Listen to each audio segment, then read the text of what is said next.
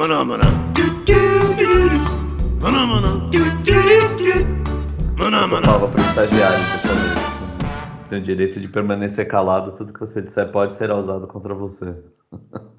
Com certeza. Olá, meu nome é Hulk Generi, sou professor universitário, design de produtos, sócio criativo da Atom Studios e bem-vindos a mais um Atomcast. A gente fala muito sobre várias áreas de atuação do design, várias formas de como ele vai interagir, e uma das coisas que está mais aparecendo no mercado e, infelizmente, pouca gente conhece, né? mas muita gente fala e acha que faz, que é o design da experiência e o design da inovação.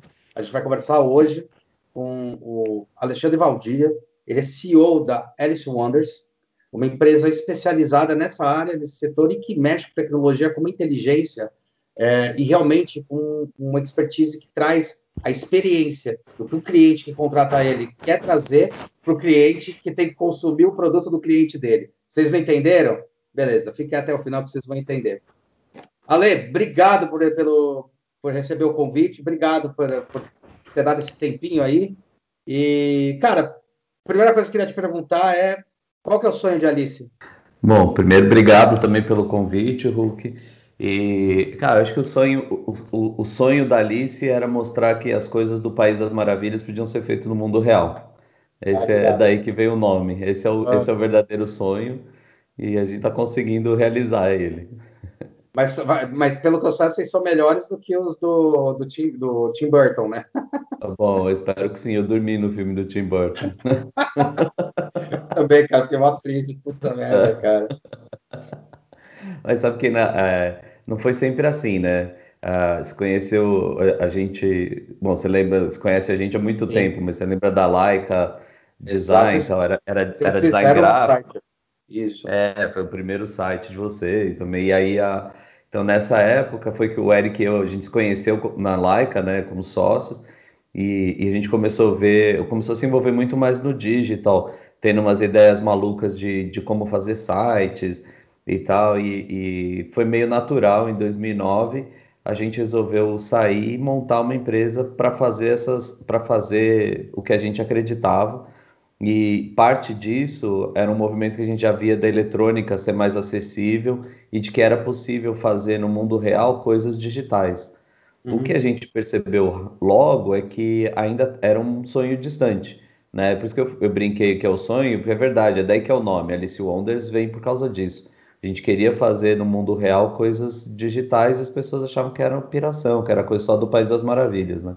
E aí a gente acabou começando a Alice Wonders dentro de um outro grupo maior de comunicação, sendo o braço de comunicação deles, aí fazendo campanha online, fazendo site, fazendo hum. o que a gente sabia o que a gente podia fazer na época, já que não existia mercado para fazer o que a gente faz hoje. Aí em 2011 a gente acabou saindo, esse grupo começou a ter dificuldade, a gente acabou se desligando dele, saiu, saiu para uma carreira solo aí em 2012 a gente já começou a dar os primeiros ensaios. Quer dizer, lá ainda em 2011 a gente conseguiu fazer um negócio muito legal ainda dentro desse grupo, que foi levar Instagram pra rua. Então era um barato, foi tipo um ano depois que lançou o Instagram, pouca gente tinha Instagram ainda mas eu lembro que a hora que abriu a API, eu já estava com o programador cadastrado, eu mesmo já estava cadastrado na API do Instagram. No dia que abriu, a gente virou a, a home do site do grupo inteiro, era um feed de Instagram com hashtag. Você põe o hashtag e puxava foto. E aí a gente fez uma campanha de uma incorporadora, a gente convidava as pessoas na rua, tem até um videozinho antigo, depois eu, eu ponho, as pessoas tiravam foto na hora, punham o hashtag da, do empreendimento e já vinham projetada numa empena gigante. Foi legal pra caramba. E essa foi a primeira vez que a gente pôs na rua o sonho da Alice. Aí em 2012 a gente fez um, um dentista holográfico para Sensodini ah. e, cara, triplicava a venda em cada lugar que a gente colocava. O, no ano seguinte eles pediram para repetir e a gente tinha esse, esse negócio, a, a, essa média vai de aumento de venda. Foram 10 estados, acho 19 cidades. Foi muito legal. E a gente percebeu, pá, é aqui mesmo onde a gente tá. Só que ainda não tinha esse mercado de verdade, né? A gente sim, fazia sim. uma coisa por ano, duas coisas por ano, até até que em 2016 chegou a hora da verdade. A gente percebeu que vinha um tsunami, né, tinha esse negócio que a gente ainda chamava na época de PDV digital, e a gente descobriu que tinha uma outra coisa maior chamada Digital Retail Experiences, começando a acontecer no mundo, e na verdade até hoje, hoje já tem mais players, né? Tratando disso, mas em 2016 uhum. tinha três no mundo, sei lá, aí falando disso. Foi a hora que a gente resolveu pivotar, foi uma mudança radical. A gente falou não para todos os clientes que a gente tinha, contratos grandes, falou agora ou a gente muda agora radicalmente ou não dá, né? É claro que somado a isso tinha uma pressão muito grande do mercado de, de margem, por exemplo, a gente fazia site, que tinha, sei lá, quantos programadores. Fazia é, um back-end e front-end, né? A gente fazia o back, o front, fazia muito cara de campanha, nessa época a gente tinha conta de um banco, banco de câmbio, né? Então imagina, eu tinha gerente de projeto, planejamento, cara de, de UX, tinha não sei quantos programadores, redator, Cara, era um exércitozinho para fazer um site que dois moleques frila faziam igual, né? Com a mesma uhum. qualidade. Por mais difícil que seja reconhecer, isso é a mais pura verdade. Uhum. Então, você tem uma baita, você fica. Porque tem muita gente boa, tem muito, tem muito charlatão, né? Tem sim, muito, sim. principalmente programador mas a, a pessoal acha que sabe. A gente percebeu isso, falou tá bom, então chega, vamos fazer o que a gente nasceu para fazer. Foi praticamente todo mundo embora, ficaram duas pessoas. Desde a gente começou tudo de novo, mas focado em experiência. E aí foi demais, cara. No primeiro ano a gente já a gente conseguiu equiparar faturamento, só que com uma diferença, abrindo um monte de marca legal pra caramba. É. Antes a gente tinha duas marcas legais e o resto fazendo site, um monte de site de ou sei lá, nada nada glamuroso, né? De repente a gente tava trabalhando com Colgate, Coca-Cola, com as principais incorporadoras, mas fazendo stand, coisa interativa em stand deles. É uma outra pegada completamente diferente do que fazer a campanha de banner para lançar o prédio. Isso foi muito, muito bacana e de lá para cá tem sido só, só sucesso. Claro, tem as dificuldades de você encarar um mercado novo, né? Lógico. E a gente até fala mais disso depois, mas que resposta longa para o sonho da Alice. Eu acho interessante quando você comentou uma coisa, que é uma legal você ter acesso a isso, porque talvez um dos maiores problemas para a validação e a gente conseguir chancelar, quando a gente vai falar para algum outro cliente, falar, cara, é, sim, o potencial de venda de vocês cresce ou cresceu em tantos por cento, é conseguir esses dados, né, pós finalização de projeto. Pelo jeito, vocês conseguem esses dados sempre, é, as empresas estão começando a colaborar com isso com vocês. Cara, não sempre, não sempre, vou te falar, o problema não é nem a empresa não querer compartilhar os dados. A empresa também, a marca também não tem esses dados. Esse dado fica de posse do varejista e o uhum. varejista não é afim de compartilhar isso, né? Uhum. Então, quando a gente tem essa, a, nesse caso do Sensodine, eles, a, eles abriram, falaram, foi um baita sucesso é, na época esse projeto, tal, mas é, o que a gente faz, sim, porque são experiências digitais, a gente consegue coletar dados de tudo que a gente Sim. põe na rua, né? Phishing, lead e tudo. Você consegue, então, você consegue fazer uma, você consegue gerar insights do mundo real que hoje não estão sendo gerados, né? Aliás, uhum. qualquer um ouvir a gente depois que estiver envolvido com isso ou fazendo, cara, que seja uma tela touch no lugar, numa loja, no mercado, por favor, parametriza isso, tira relatório de como as pessoas estão interagindo, né? Uhum. Começa a extrair inteligência, porque infelizmente é uma cabeça, a gente está vivendo no varejo físico com experiência a mesma cabeça do começo da internet. É, Coloca lá é. e ninguém mede nada. E é uma baita gente... oportunidade perdida. E a gente está falando hoje de um, de, um, de um tipo de consumidor que é o omnichannel, né? Exatamente. Então, quer dizer, tem essa, essa relação direta em tudo que ele faz, em todas essas, essas experiências que fazem. Isso é importantíssimo mesmo, cara, essa parametrização. Uma coisa dentro dessa, ainda analogia, dessa estrutura né, mental que você acabou criando com, a, com o conceito da hélice, quem é o coelho, quem é o chapeleiro louco? É. Gênio. Você é o primeiro que não perguntou quem é a Alice. Que quem, quando pergunta pra gente quem é Alice, quem responder primeiro não sou eu, ganho. Ah, essa é, essa é mais fácil responder, cara. Eu, certeza, o Eric é o chapeleiro, eu sou o coelho.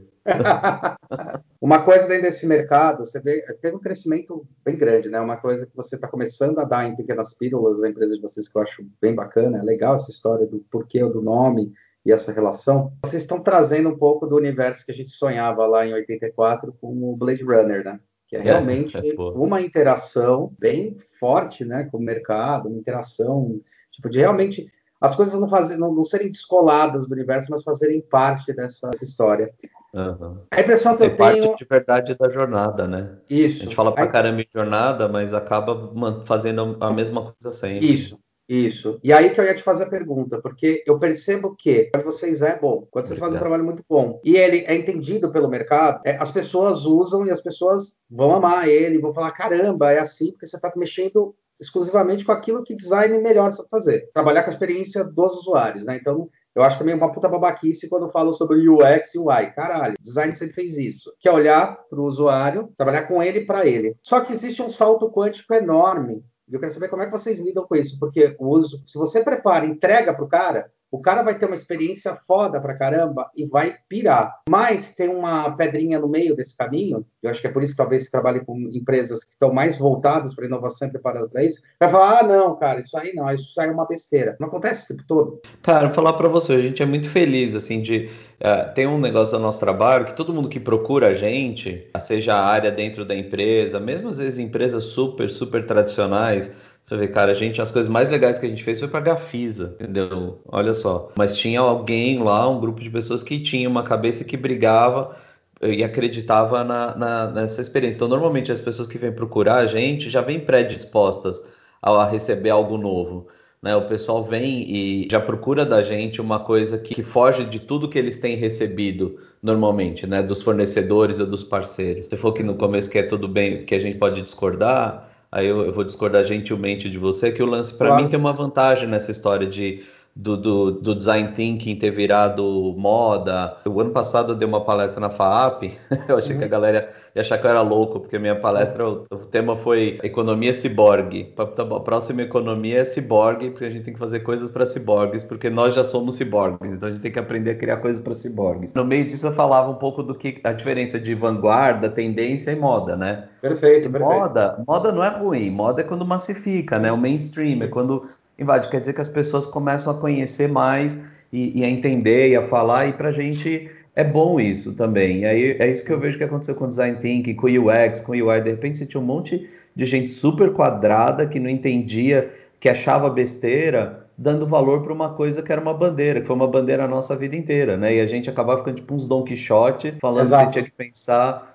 nessas Exato. coisas e os caras falam, não, não, faz o cartaz vermelho no ponto de Exato. venda, que é isso que funciona. Então acho bem bacana, hoje tem uma, uma baita valorização do jeito que a gente, né, o designer trabalha, do jeito que o designer pensa, e aí, por conta disso, acaba criando, gerando uma outra coisa muito legal, que é o lance clichê dos tempos atuais, mas verdadeiro pra caramba, que é a cocriação, né? Hoje acontece muito Sim. isso. Os Sim. clientes estão super abertos a, a, pensar junto. Então, a hora que você provoca, você faz a provocação do jeito correto, né? Você põe na mesa uma coisa que estimula ele a pensar e quebra lá os, os paradigmas que ele está acostumado. E até porque, de os novo. Preconceitos, né? né? É, preconceitos, não preconceitos, preconceitos. Exatamente. E de novo, quando ele chama a gente já está predisposto a, a, isso, né? Cara, acaba sendo muito legal. A gente está fazendo um projeto para uma incorporadora agora. A gente fez as primeiras apresentações, como a gente costuma fazer. Foram legais, foram coisas legais, mas dentro do que a gente está acostumado, tipo, de orçamento, do que se aprova em incorporadora ou não. A moça olhou e falou: Meu, legal, super legal, mas eu queria uma coisa mais uau, eu queria uma coisa que vocês nunca fizeram antes. E aí ela começou a dar umas ideias, eu falei: Cara, o dia que você sair daí, vem trabalhar aqui comigo. né? E no final a gente tá fazendo uma coisa que acho que vai ser, o, o, de novo, o projeto mais legal da Alice Wonders, né? E no mercado imobiliário. Então, é, isso é muito bacana, ver que hoje. Do outro lado, tem gente pensando também nessas coisas, né? A fim de, de fazer novo, de, de fazer diferente. E acho que a, a massificação dos conceitos de design estão ajudando isso, né? Ah, não, com certeza, isso. cara. Quando, é, quando eu falei do, do maldito UX UI, na verdade eu falo uma crítica sobre o ponto de vista do, dos alunos mesmo e das pessoas que trabalham com design, né? É, que falam, nossa, surgiu o design thinking. Bem, ele sempre teve aí. Surgiu o UI, ele sempre teve aí. Pelo é, contrário, a melhor coisa foi ter tido essa massificação, né? Eu recebi é. durante anos, ainda recebo em alguns cursos de design thinking que eu dou, ou na empresa mesmo, ou em, às vezes numa universidade, tá, um curso de extensão, muita gente que, que é assim da área de banco, negócios, e não são nem designers, né? São engenheiros, já uhum. recebi economista, já recebi biolo, biolo, é, cara que trabalha com biologia, que eles estão trabalhando nos setores dele dentro das empresas e eles estavam querendo entender como é que era a dinâmica de um pensamento que gerava uma inovação para poder fazer uma implementação dentro do, do mercado, né? Eu até estava tendo uma conversa uh, há um tempo, agora não lembro quem foi num podcast, foi, a gente estava batendo justamente numa tecla que foi legal, né? É legal ter esse cara lá dentro, porque talvez ele não saiba fazer tudo direitinho, mas agora ele já sabe o que é, como procurar e quando precisa. Exatamente. Antes a gente precisava é, catequizar tudo, né, cara? A gente precisava já começar falando o que que design faz. Aliás, tem, tem uma coisa que é duas coisas que eu vou comentar. Uma é, cara, eu tenho que te parabenizar com uma coisa. Você é um dos poucos designers ou do setor de design e tem uma habilidade é, de venda de seus, de ofertar seus próprios produtos. Tá? Eu acho que Opa, a, sua, a sua capacidade, a sua, a sua capacidade de conseguir vender, de conseguir é, pegar o cliente, é, é muito única, cara. Isso faz, faz muita diferença para quando você está sendo empreendedor. A segunda Obrigado, coisa, a segunda coisa é, né, você é formado em design também? Você fez de tudo, né, cara? Cara, boa. Eu, sabe quando alguém me pergunta hoje o que, que eu estudei, sabe o que eu respondo? É. Paleo, paleontologia. Quer falar, cara, eu, eu me formei, eu, eu desenho desde criança, desde que eu nasci Sim. eu desenho, né? É. Então, tipo, eu tô falando com você, eu tô com um papel e uma canetinha na mão, rabiscando aqui, porque é como eu me concentro. É. E mais ultimamente é uma piração em desenhar janela. Eu falo paleontologia porque quando, sei lá, eu tava na oitava série, eu acho, eu só desenhava, eu falei, o que que eu vou fazer da vida? Tipo, saiu Top Gun, eu podia escolher ser piloto, mas metade da minha classe queria ser piloto de caça. Tinha o MacGyver, a outra metade queria ser físico e engenheiro químico. Né? Foi bom, não dá nem para ser o MacGyver nem o Top Gun. O que, que eu vou ser da vida? Eu lembro que tinha uma professora que falou: vai estudar publicidade. E para mim aquilo virou uma verdade. Tipo, fui estudar publicidade. E é. publicidade hoje, cara, é igual paleontologia. Tipo, se é um cara que manja de dinossauro, é legal pra caramba conhecer alguém que manja muito de dinossauro. Mas não faz diferença nenhuma no mundo o conhecimento do cara de dinossauro, entendeu? É, é, muito legal você conhecer alguém que faz publicidade, mas faz quase diferença nenhuma no mundo se estudar publicidade. Ou até trabalhar, vamos combinar, né? Então, para mim, é. é isso. Eu estudei paleontologia. No segundo bimestre, eu acho, logo no comecinho, eu tinha um professor, o, o professor Camelo, gostaria de reencontrá-lo, faz mais de 10 anos que eu não vejo o cara. Olhou para mim e viu que eu tinha alma de designer e de todo mundo, da, cada um da classe tinha uma tarefa diferente, ia fazer alguma coisa diferente relacionada à publicidade, à criação publicitária. Ele hum. me mandou entrevistar o Guto Lacasse. Puta, que legal, cara. Aí, cara, mudou minha vida. Tipo, uhum. foi um dia chegar no estúdio do Guto, olhar, eu falei, meu, o que que você é, Guto? Ele falou, sou designer. Eu falei, caramba, mas o que que você estudou? Aí ele me deu uma aula, assim, de... Ele, ele estudou na, na USP, ele fez arquitetura, né? E aí ele olhou, ele falou, cara, na arquitetura você aprende desde, porque eram as únicas escolas de design, né? Eram as de arquitetura naquela época. E ele olhou, ele, falou, ele, me deu uma aula, falou, cara, arquitetura você desenha desde o espaço é, onde, uh, do, do, urbanismo até o edifício, até o logo do edifício, dentro da casa, até o mobiliário, até o garfo. Ele me deu uma aula, assim, um panorama do que era design dentro da, da arquitetura. E eu falei, caramba, é isso que eu quero fazer do resto, pro resto da minha vida, né? E aí eu perguntei para ele, eu falei, mas o que, que precisa para eu ser um bom designer? Ele falou, bom gosto, só isso, não falou mais nada. Cara, foi o, o quebra-cabeça da minha vida. Isso, a partir daí eu comecei a tentar descobrir o que, que era ter bom gosto, que é muito subjetivo. Ah, que legal! Entendi, entendi. Legal. Então, eu estudei paleontologia, mas a minha formação foi essa. A minha formação foi de um dia sentado com o Guto Lacasse. e o que gerou a partir disso. Né? Refletindo a vida sobre o que é bom gosto. Achei legal é. a cenourinha que você persegue. É, é exatamente. Até hoje. Agora não me é. pede para definir bom gosto, porque eu não sei, Sim. cara. É, é uma soma de coisas, né? Você tem uma caixa de ferramenta e ao Sim. longo da vida você vai pondo coisas dentro. O que eu aprendi, que eu acho que eu posso falar, que espero que ajude quem, quem ouvir aí o, o, o episódio, o podcast, é que você tem que, tem que ficar atento a tudo, né? Você não pode só ficar dentro do âmbito do que você executa. Se você faz. A gente está falando de UI UX, que é um termo que acabou ficando muito comum para a internet, né? Para interfaces digitais, apesar de discordar disso. É, você não pode ser um cara que só vê referência de site. Uhum. Entendeu? Você tem que assistir Chef's Table. Aí você tem que assistir, uh, você assiste o Chef's Table, você tem que ir num restaurante daqueles. Não importa se você pode pagar uma vez na vida, você tem que ir, você tem que ver como o cara arruma a mesa, tem que ver como o cara serve, como o cara se comporta, como ele se veste, você tem que parar na porta da loja e olhar, cara, a costura da loja, aí você tem que olhar o cartaz da loja, você tem que olhar tudo em volta. E você vai compondo o seu vocabulário, né? Sei lá, para mim, pelo menos foi isso. Eu, o meu déficit de atenção, né? Eu falei já, eu brinco que se eu fosse criança, certeza que eu me dar remédio hoje. Certeza. Mas certeza. isso mas isso me faz prestar atenção em tudo. Então eu olho, ah, eu gosto muito de desenhar, tenho lá meus, meus desenhos favoritos, mas eu olho todo tipo de desenho, fico tentando decifrar esses códigos, né? Ah, eu gosto de arte meu, clássica, até arte moderna. Eu confesso que eu entendo menos arte moderna, mas a, sei lá, acho que toda a soma de todas as coisas, né, sem, sem frescura, assim, mas ficar atento a detalhes, acho que é o que molda o seu gosto. Aí se vai ser bom ou não, aí você precisa de, um, de mais gente para validar, né? É, Sim. O que é o não bom gosto. É, eu acho, eu acho legal isso aí que você está falando, exatamente. Eu, você chegou no ponto onde eu, eu falo da crítica do UX e do UI, eu acho que o pessoal ouvir mesmo. Essa merda de, tem duas coisas, né? Quando começa a se diluir, né? O, o mundo ele acaba pegando um conceito e acaba querendo dividir para poder entender, né? Ele acaba divide para divide para conquistar, né? Tipo meio a arte da guerra, né?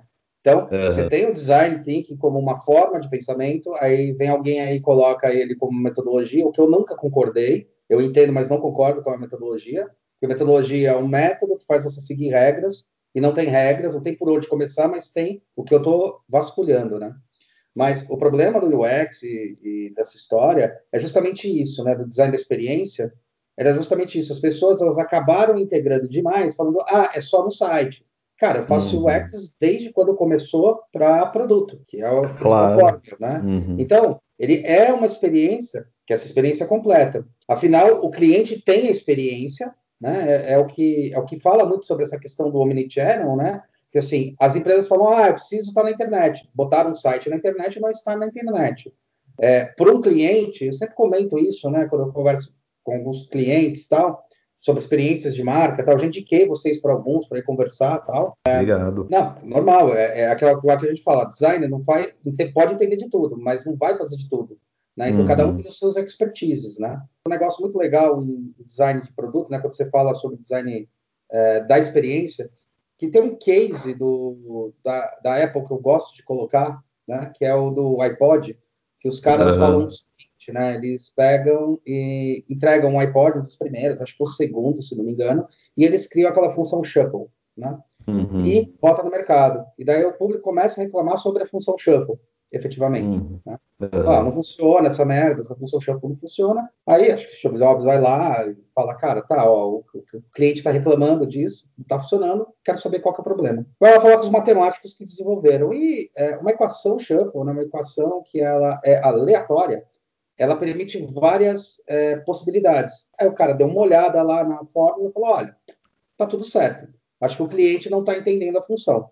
Ele fala, beleza, vamos ver de novo. Uma segunda bateria, mesma coisa. O cliente reclamando que era a função shuffle, estava com problema. Bom, onde era o ponto que pegava? E daí eles, depois eles já ajustaram isso. A função shuffle matemática, ela permite que você possa ter, por exemplo, na sua biblioteca, três músicas, A, B, C, ela pode trocar, ela pode tocar em sequência a música A, tocar AAA, ABB, uhum. ACC, uhum. ou pode, sim, sim. pode trocar em sequências aleatórias, afinal é aleatório, e repetida.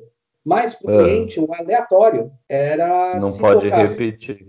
Sem repetir. Então, não é uma função aleatória, o nome não é aleatório, mas a experiência do usuário permitiu essa mudança e permitiu esse entendimento. Qual é esse limite? Como é que vocês trabalham nesse limite entre o que realmente é o entregável e é o percebido? Hum, boa pergunta, é difícil, acho, de responder. Eu acho que a primeira coisa, você tem o, o a, a, gente sempre tem o limite, né, que é o nunca enganar ninguém, né? nunca Perfeito. levar uma, uma, uma experiência ou fazer algo que seja que seja fake, que a pessoa não vai, que depois quando ela tiver entrega real, ela vai se decepcionar. Então essa é a primeira, tem que ter o limite moral, ético aí. E, e aí o resto, a gente tem que lembrar, né, outro termo que ficou chavão pra caramba, o lance do storytelling, mas é, de novo, eu gosto, né? Clichê se não fosse bom, a gente não usava.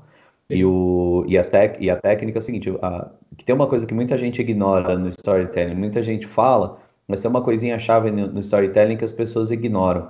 Que quando você conta a história, você não pode contar a, você, a história completinha, você tem que deixar lacunas para as pessoas preencherem.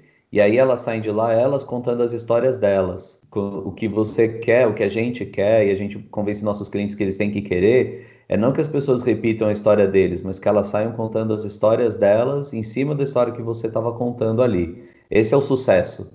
Né, Para perceber dentro da história, né? Para poder ser um é personagem é... dentro da história, né? Exatamente. Se você se insere ali, sucesso. Né? A partir do momento que você saiu dali contando como você se viu, o que aconteceu do seu ponto de vista, né? o exemplo master para mim é na, quando o Disney fez a Galeria dos Presidentes e que no meio Lincoln levantou e fez o discurso. Foi a primeira vez que apareceu a, a, a, os animatronics lá tinha gente falando Lincoln levantou e andou entre as pessoas, tipo, a galera pirando na, na, na coisa. Esse, esse, é o sucesso, né? Quando a pessoa sai contando a, a própria história. Eu acho que é aí que a gente tem que trabalhar. Nesse essa, cara, Eu tinha um DVD do, do History Channel sobre a Disney e vale a pena procurar esse programa, tipo, que é bem bacana. Então, a, a, eu acho que é isso. A gente entra nesse sentido, nesse âmbito que você falou, a gente tenta trabalhar dessa maneira então, por exemplo, já fez um elevador panorâmico, é, simulador de elevador panorâmico para a Gafisa para vender à frente do prédio. É, todo prédio tinha aquela pista, não, mas ficava claro para todo mundo que era a frente. Só que a gente fez a medida certinha, a altura era correspondente, não era mais alto para enganar ninguém. É, e, e isso já deu um problema numa outra incorporadora. Os corretores reclamaram porque a vista não era tão, tão bacana, mas era a vista correta. A gente podia fazer três metros mais alto? Podia, mas a gente não vai fazer. A gente não quer enganar ninguém, né? Exato. A gente teve um caso mais recente, por exemplo, a gente é obrigado a tomar essas decisões o tempo todo, né? E, então, sempre que passa do limite ético, moral, aí a gente abre mão, a gente não vai. E o resto é trabalhar no storytelling, como a gente envolve as pessoas para que elas contem as histórias delas. É, isso é legal, cara. Tem duas coisas. Né? É legal quando você citou o negócio do Lincoln, eu lembrei de duas coisas, né? Uma que, no final das contas, o que a gente tem que fazer com as pessoas é que elas peguem a história e transformem elas numa lenda, né? Dizer, é, é bem aquela, aquele, aquele começo do Senhor dos Anéis que fala as histórias, uh, os acontecimentos se tornam histórias, histórias se tornam lendas, e às vezes as lendas são esquecidas. Mas é meio hum. por aí, né? A pessoa participar e ela poder promover é, gera isso. Você estava falando desse negócio do Lincoln andar, eu fiquei imaginando, cara, Imagina que vão falar daqui dois mil anos, né? Que eu fico pensando que lá os maias, as tecas, né? É, os caras falaram: olha, o ouro é pedaço do sol na Terra, né?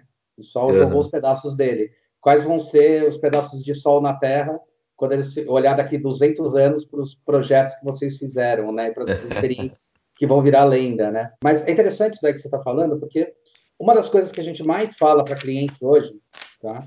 A gente vai falar, a gente mexe muito com negócios, às vezes está abrindo um negócio, ou a gente fala sobre estratégia do negócio, né, que é o nosso ponto. Nosso ponto é, pela minha área, né, pelo meu setor, design de produto, né, para você entender, pelo setor do Ale, a estratégia de negócio, mas nós dois conversamos nos dois âmbitos. É, a gente fala, cara, primeiro você tem que entender que tamanho que você quer ter. Vender tudo para todo mundo não funciona mais, não é mais dessa forma que o mundo está funcionando, né? Uhum. Você tem experiências diferentes, entregas diferentes, o que eu acho que está quebrando a perna da, dos Tiranossauro Rex da, do marketing, como você disse, porque eles falam, não, tem que uhum. vender para mais pessoas, e hoje em dia é muito direcionado, você tem que fazer uma coisa bem, bem alinhada, que, aliás, eu não sei se você leu, mas o Poder do Hábito tem um case ótimo do pessoal da Target sobre isso, né?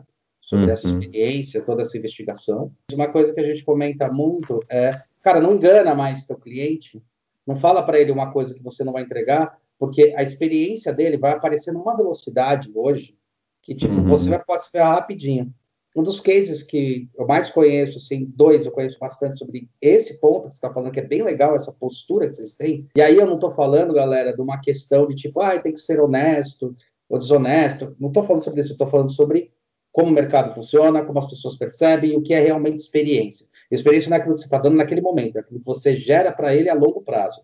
Né? Então, é. ele vive aquilo, mas ele vai contar aquela história e essa história tem que ter uma percepção muito boa. Se não tiver uma percepção muito boa, ele não, ele vai deixar de contar a história. É, se ele então, saiu de lá e não contou nada para ninguém, não teve experiência nenhuma. Não teve experiência. Às vezes a gente fala que imersivo é você fazer todo o ambiente, às vezes não é. Esse projeto da Gafisa do elevador, ele é muito legal, porque, cara, é, não existia o prédio, você, o prédio ele tenta emular o tempo todo, né? As obras, né? Eles tentam emular, as incorporadoras tentam emular o tempo todo como será seu apartamento, com os decorados, mas você nunca tem experiência real do ambiente. E quando eles geraram, eles geraram esse elevador que, puta, você tá lá dentro, tem LCD em todo lugar, né? acho que no chão também tinha, né? Ou não, não? no chão não. Não, só, só nas paredes. Só nas paredes. É. Só nas paredes, é coisa pra caramba. E você via o elevador subindo por aquela construção. Tinha. É, acho que foi você que falou, eu, você, o Eric, falaram que teve gente que quis sair do elevador porque estava muito alto. Era tudo Teve um senhor que ficou com medo, ficou bravo, falou, disse que eu tinha medo de altura. E várias pessoas saíam e iam na varanda para ver a altura que eles estavam. na altura. Porque tinha uma coisa legal, desse, todo elevador você entra e sai pela mesma porta, né? Uhum. Esse daí você entrava pela porta do elevador, mas a saída era pela frente. O que era a vista, vai a janela, abria e você saía direto dentro do decorado. Era que emocionante, legal, é legal pra caramba. Dentro dos cases, eu sempre cito sim o case do Galaxy Note 7. Ninguém sabe que celular é esse. Acho que você não lembra dele, lembra? Não, não. ah, aí eu vou te falar um case. É o celular que explodia. Ah, sim, ok. Cara, foi uma semana de conversa na internet de um celular que explodiu, que era um, um Note 7. Como eu trabalho com produto, eu sei de algumas informações. Uma das informações é que deu problema numa, numa série de baterias de tipo 5 mil aparelhos, de milhões que os caras produzem. Só que aquilo lá ganhou um hype tão grande que eles tiveram que cancelar o Note 7, pegaram o Note 7 e lançaram muito rapidamente o Note 8. Uhum. Reza a lenda que eles tiveram que vender uma subdivisão para poder pagar algumas contas. E eu não duvido. Então, isso daí não é uma coisa que tipo, a empresa fez e depois você ficou sabendo como acontecia com a gente na faculdade. Eu sabia de algum case, de alguma coisa, 10 anos depois que tinha acontecido um problema e que as empresas conseguiam abafar isso, porque talvez porque um professor meu tinha participado. Hoje em dia, não. Então, é. eu acho que tem duas, duas posturas aí. Uma de realmente falar o que acontece e a segunda de ofertar a real experiência. Porque se o cara depois tem uma experiência ruim, a percepção de que você não entrega algo relevante, ou que não é verdade esse sonho que você entrega, porque de qualquer forma é um sonho, não importa o que seja, a bala Sete Belo ou a experiência comendo no guindaste, né, num, num, num, num, restaurante que teve aqui no Brasil essa história, foi engraçado. Uhum. Você tem que entregar realmente o que vai fazer parte, né? Tem duas coisas que você falou, né, que são, são importantes. Eu queria, eu queria só falar um pouco em cima delas. Uma, vou começar de trás para frente, o lance da experiência que o meu cliente tem, não a experiência que eu proporciono para o cliente do cliente, né? Uhum. E para isso a gente tem até um jeito de pensar, é, tem um livro que ajudou muito a gente a formatar o nosso nosso modo de pensar e de criar experiência chama Experience Economy. E dentro ele tem uma matriz muito legal. Também posso compartilhar o PDF se quiser pôr link para o pessoal baixar. E que você trabalha em cima de quatro pilares: né? educação, entretenimento, escapismo e estética. E você vai pesando essas coisas para criar uma para criar a experiência ideal para cada público. Né? Você não pode fazer uhum. tudo igual porque fica flat demais precisa equilibrar. Essa, essa é como a gente pensa na experiência lá final que a gente queria para o cliente do cliente, para o usuário final. Agora, quando eu falo do meu cliente, ah, o que a gente viu no começo, lá em 2012, que estava te falando, quando começaram a aparecer os primeiros movimentos, as coisas lá, principalmente fora, né? Começaram a aparecer algumas coisas em, em ativação em evento, em, em shopping e tal. Foi natural das agências digitais aqui querer replicar isso. E aí a gente enfrentou uma barreira muito grande porque os clientes vinham para a gente falar, ah, eu já tentei isso e, e, a entrega foi medíocre. O cara vem e mostra um vídeo gringo e fala que faz e, não, e a entrega é pobre. E, ou seja, a experiência, né, a expectativa versus a realidade estava uhum. decepcionante. Na Liçondas a gente teve uma coisa, antes de Lab ser moda, a gente sempre teve uma alma Lab, né? Tipo, o Arduino não é que a gente começou a usar Arduino quando saiu, a gente assistia assistiu o documentário de que ia lançar o Arduino, sabe? E uhum. quando saiu o Arduino, o Eric já tinha Arduino, ou seja, já começou em 2010, a gente já estava fazendo umas experiências. A primeira vez saiu um cara numa faculdade, não sei aonde, fez uma projeção mapeada, a gente, o Eric fez uma projeção mapeada num cubo de papelão com flash, entendeu? Uhum. É, essas bizarrices, assim. Então a gente, a gente sempre ensaiou muito as coisas, né? Tipo, é. a história de hackear o elevador, foi um baita ensaio, a gente hackeou, para quem não conhece a história, acesse alicewonders.ws barra elevador, vai ver que a gente hackeou um elevador para chamar ele por e-mail. Eles mandavam um e-mail para elevador arroba alicewonders com o assunto venha, o elevador, o elevador chegava e mandava um e-mail para você dizendo cheguei. e aí a, a, e foi muito legal. Todas essas coisas sempre tiveram na nossa essência. Então, quando a gente, quando começou a sair, começou a chegar, começaram a chegar os primeiros briefings ou possibilidades de fazer esse tipo de trabalho, a gente sabia de uma coisa, a gente tem que mostrar que a gente sabe o que faz. E, e não dá para mostrar um vídeo gringo de referência. Então, desde o começo, a gente faz, registra tudo em vídeo. Então, você entrar, qualquer um que entrar no nosso site hoje vai, vai ver que tem todos os cases, com raríssimas exceções, são vídeo, vídeo, vídeo, é vídeo, vídeo, para mostrar que é, eu, eu, chamo internamente de, de matar a cobra e mostrar ela morta. Eu, é, então, essa é a primeira coisa que eu queria abordar do, do que você falou, que é isso, a experiência do meu cliente, ele tem que sair contando uma história bacana também, né, do que ele viveu com, com Alice Wonders, dos sucessos e tudo. E eu vou falar até dos insucessos, né, porque tem no meio do caminho, e como a gente resolve esses insucessos, é que também torna a experiência do cliente melhor. Aí você vê o cliente, às vezes, falando, pô, deu, deu um, um, uma complicação no meio do caminho, mas eles resolveram com profissionalismo, do melhor jeito possível, né? Vou contar outro segredo nosso de mercado, outra coisa que a gente, é uma regra interna, assim, todo mundo que entra aprende isso desde o primeiro dia. A gente sempre entrega um pouco a mais do que o cliente contrata, né? A uhum. expectativa, porque isso deixa uma outra, uma boa impressão, deixa também o cara com vontade de quero voltar, então nunca seja, sei lá, empreendedores, empresários que estão ouvindo, nunca seja o cara chato falar, ah, isso não está no contrato. Sempre dá um jeito, avalia, porque tem horas que dá para dá abrir uma, uma concessão, mesmo que o cliente não peça nada a mais. E claro, tem um limite para dar coisas a mais, é óbvio. Uhum. Mas mesmo o cliente que não pede nada a mais, a gente sempre vai a milha extra assim com ele, sabe? O extra mile, porque é o jeito de conquistar as pessoas, de mostrar, de ser agradecido, inclusive. É uma troca, né? E rola uma generosidade das duas partes. O cara tá acreditando em você, confiando em você, e você tá confiando nele também. Os dois acabam fazendo concessões, boas concessões nesse sentido. A outra coisa que eu queria falar, do que você falou no começo, que você não pode vender tudo para todo mundo. É super verdadeiro. A gente tem que lembrar, né? Essa história de que você bate escanteio e corre para cabecear, não, não tem. Saber isso e focar é essencial para todo negócio, né? para todo, todo profissional, inclusive.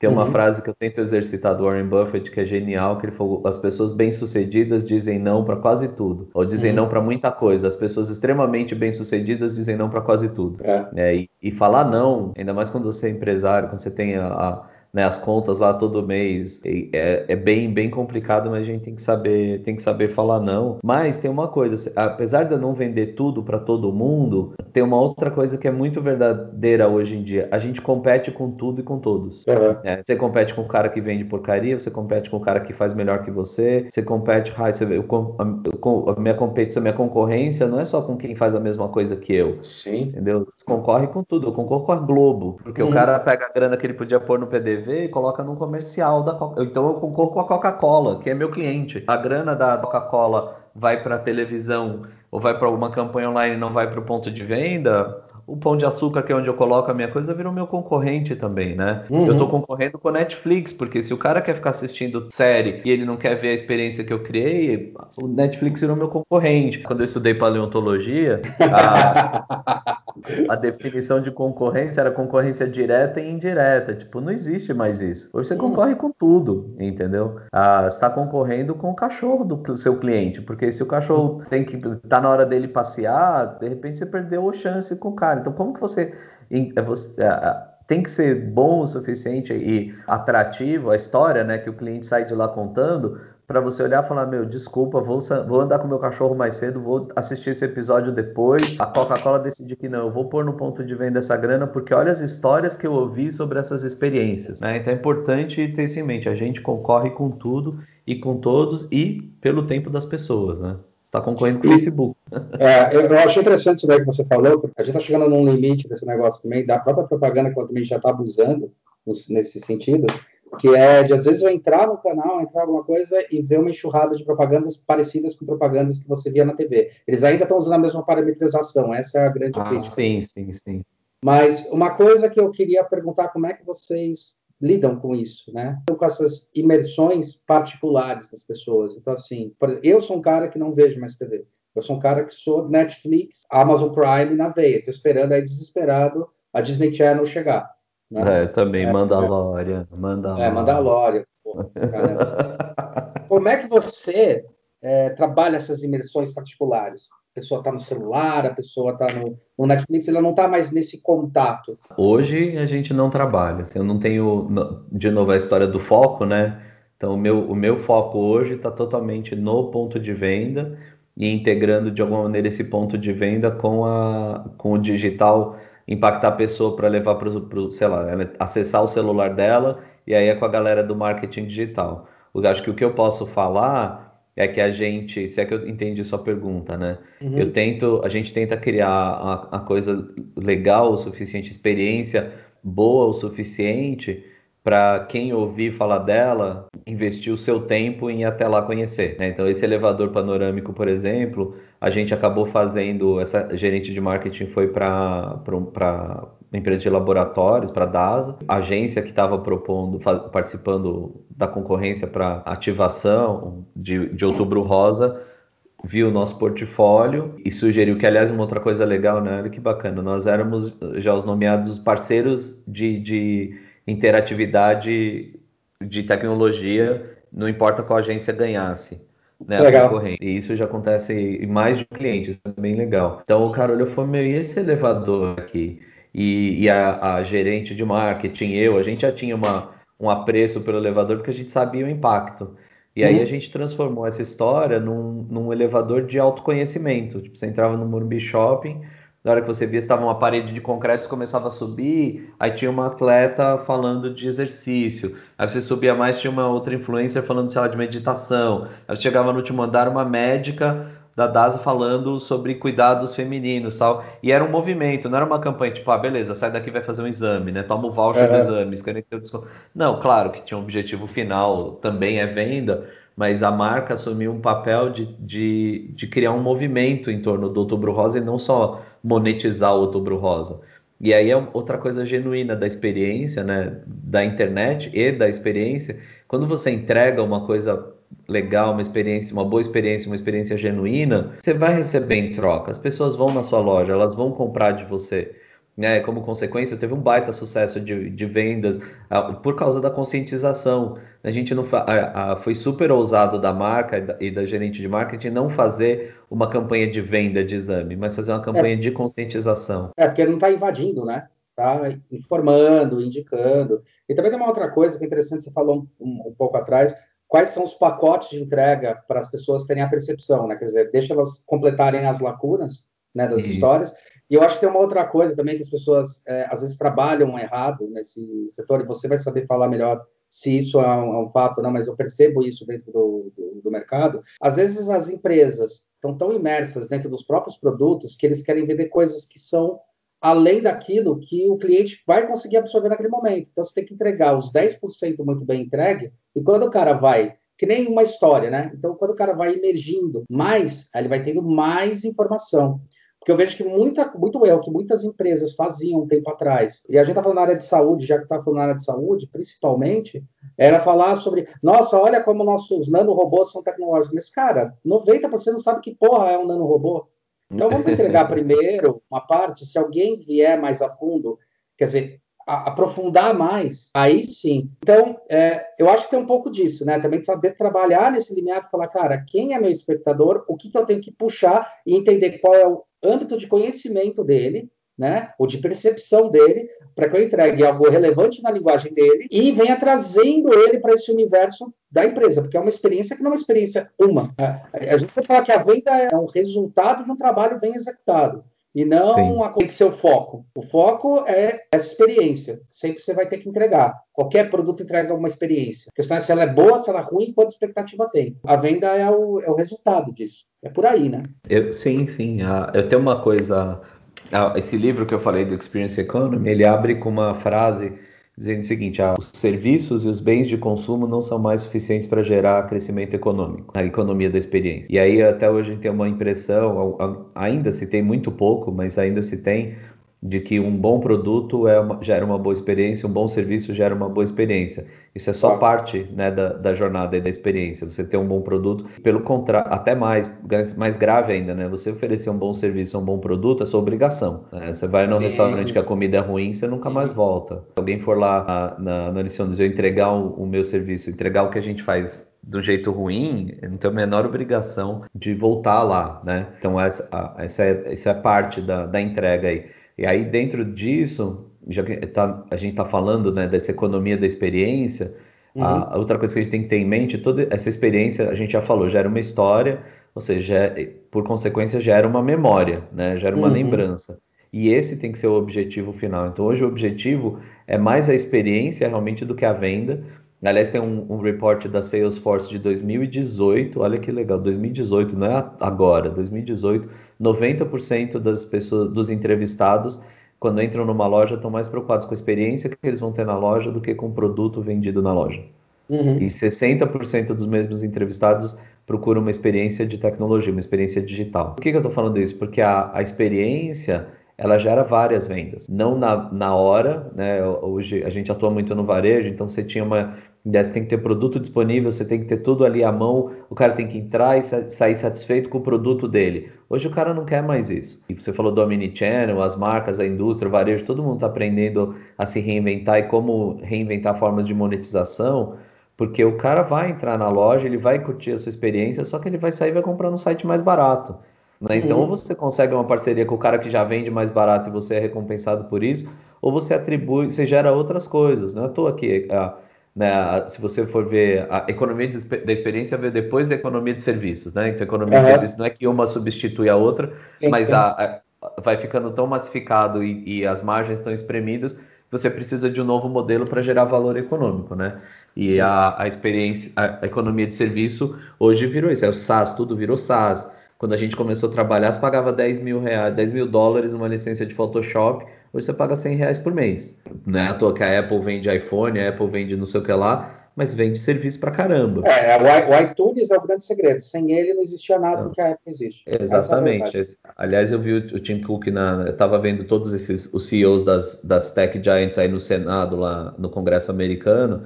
E o Tim Cook falou uma coisa genial. Ele falou que a gente é a empresa. Ele, ele não falou somos a empresa mais valiosa do mundo, mas ele disse: hoje a Apple não é líder em nenhum segmento de mercado. E é a empresa mais valiosa do mundo. Olha que animal, né?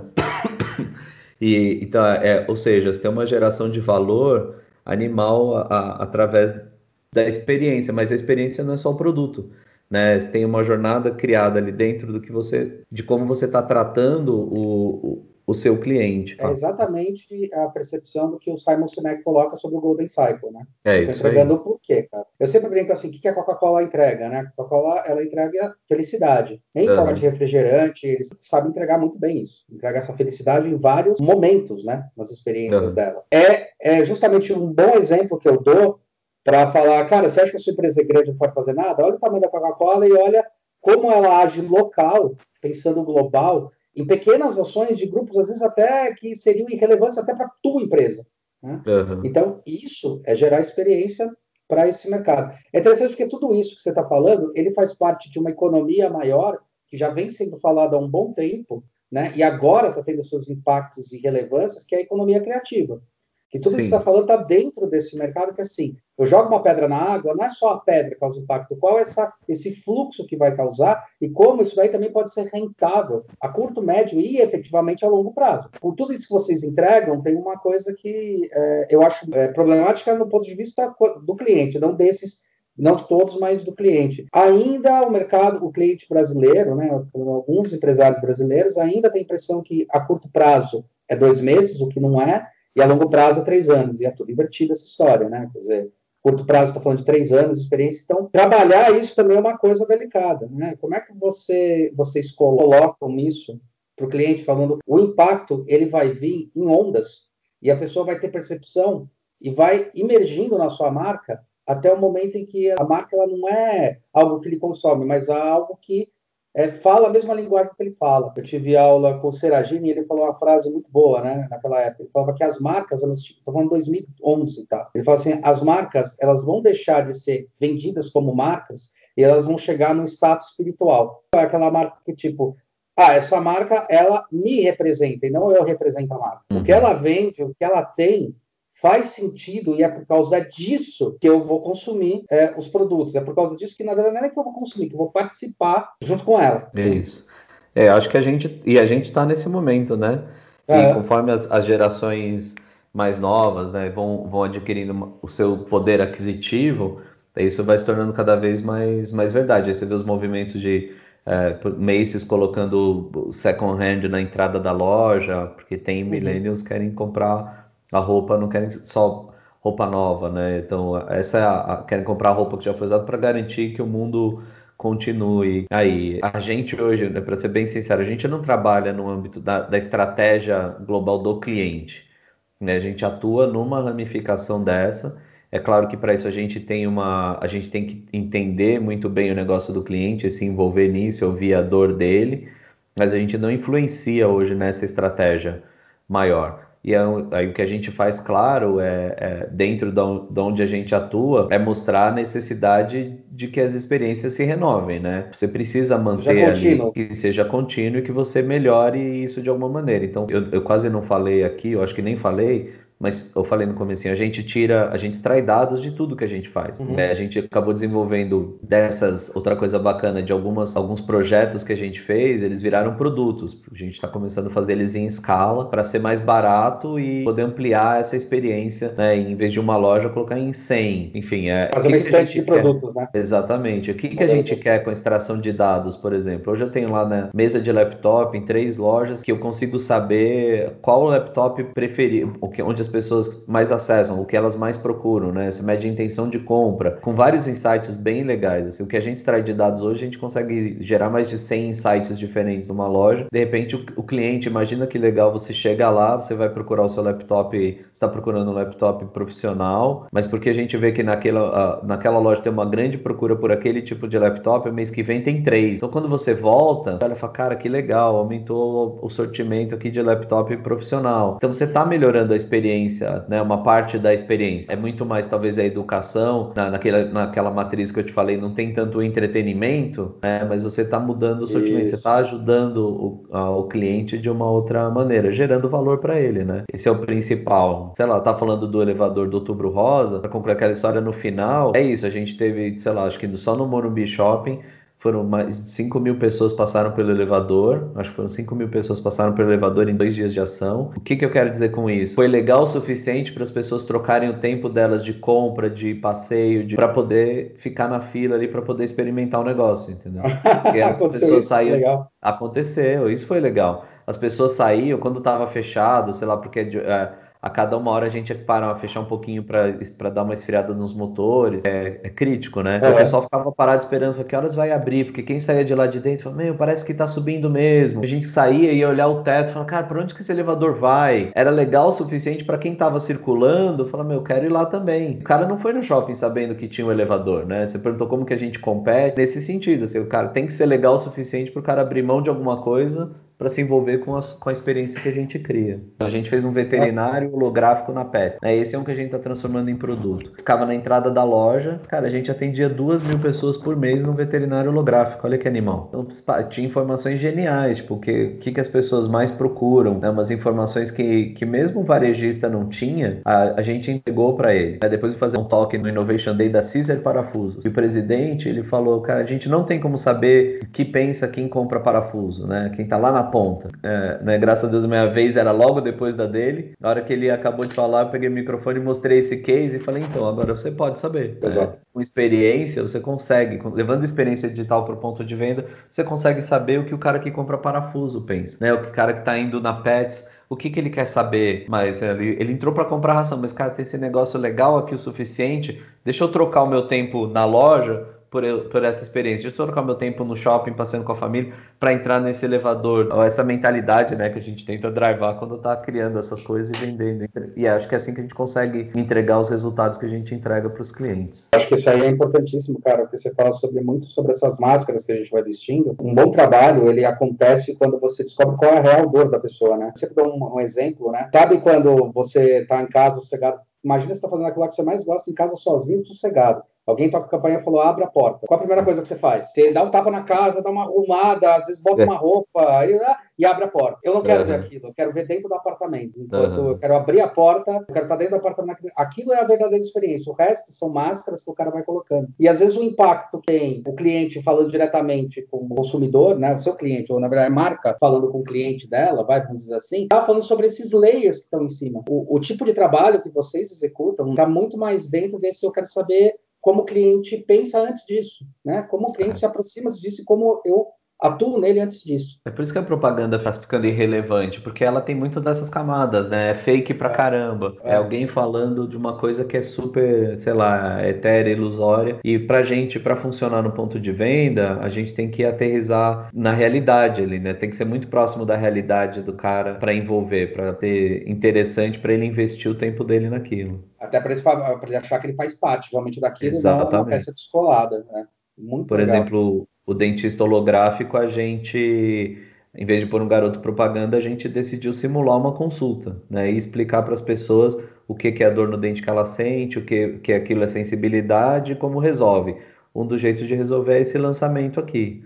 E triplicava a venda, né? Ale, fechando aqui, eu queria agradecer, cara. Obrigado pela essa excelente experiência áudio, né, auditiva.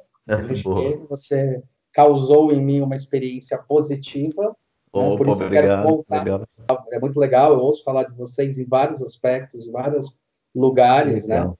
É, sobre as experiências primeiro, eu acho que isso que é importante também, interessante para as marcas, né? Uhum. Eu quero ser conhecido primeiro pelo que eu executo e depois as pessoas vêm saber quem é a minha marca. Eu acho que vocês trabalham dessa forma, dá para ver que Sim. muita gente conhecia o elevador antes de conhecer vocês. Não, cara, eu agradeço muito também, Hulk, o convite foi bem, bem bacana não estava esperando o convite, gostei muito. É o que você falou, dá para ficar mais uma hora aqui falando, trocando ideia. Uma que é, bom, a gente tem uma paixão pelo que a gente faz, né? Aí eu tô vendo o movimento, as pessoas questionando fazer o que ama, tá? Cara, eu prefiro não abrir mão disso, eu adoro acordar todo dia e fazer o que eu faço. E acho que o meu último, se tem um recado que eu queria dizer ser para todo mundo. Aliás, um parênteses, né? Você falou uma coisa legal que acontece hoje. Às vezes alguém vê uma experiência muito bacana e vem falar para a gente: Meu, foi vocês que fizeram? Aí às vezes não foi. Eu falo, Pô, mas só de acharem que foi já é o máximo, né? É, é, é. acho que a única coisa que eu queria falar para todo mundo, assim, cara, precisa de coragem, né? Não tenha medo de, de arriscar, não tenha medo de vender, de oferecer um sonho, mas quando você oferece essas coisas, se mata para entregar o melhor. É, e, a economia de experiência a gente está começando. Assim, 2017, 2016, quando a gente começou a falar, ninguém falava de economia da experiência. Em 2017 foi a primeira NRF só sobre experiência no varejo. É, e hoje a gente está em 2020 e praticamente você nem alguém que não fala sobre experiência né, no ponto de venda. Então foi tudo muito, muito rápido e todo mundo uh, precisa entender isso, né? Tá, é, precisa entender que tem que ter experiência. O varejista que não tiver experiência vai continuar no apocalipse do varejo. A marca que não, não proporcionar experiência vai sofrer. Vocês, marcas, vocês já têm experiência. A questão é que talvez você esteja entregando uma experiência muito ruim. Vocês têm que melhorar é, isso. Experiência é, vai ter. Isso aí. Esse é um jeito bom de pensar. Isso aí, boa. Legal. Hulk, muito obrigado, cara. Obrigado você, cara. Valeu, viu, Mel? Valeu. Manda um beijo aí pro Eric, tá? Mano, mano, sim, pode deixar. Mano, mano. Tchau.